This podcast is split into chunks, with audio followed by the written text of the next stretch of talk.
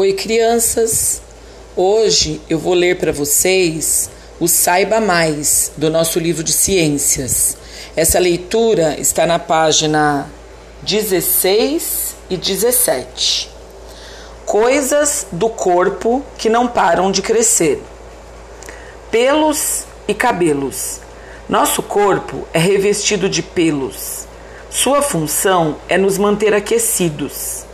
Cílios e sobrancelhas protegem os olhos de partículas da chuva e do suor.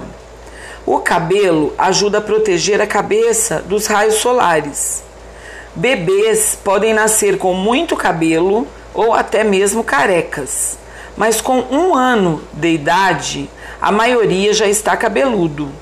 A cor do cabelo pode mudar e os fios podem ficar mais grossos na juventude. Quando envelhecemos, eles podem ficar brancos e cair e não serem mais substituídos. Página 17. A região da pele em que o cabelo nasce é chamada de couro cabeludo. Ele pode ser habitado por microorganismos como fungos e até insetos, como os piolhos, por isso, é importante lavar sempre a cabeça e, caso sinta coceira constante, é recomendado ir ao médico. Unhas.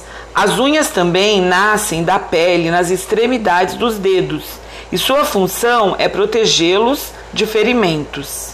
Roer as unhas pode deformá-las e fazer com que elas parem de crescer. Por isso, devem ser mantidas sempre cortadas.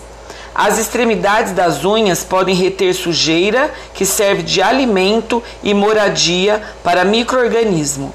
Por isso, elas devem ser mantidas limpas. Um beijo, pessoal!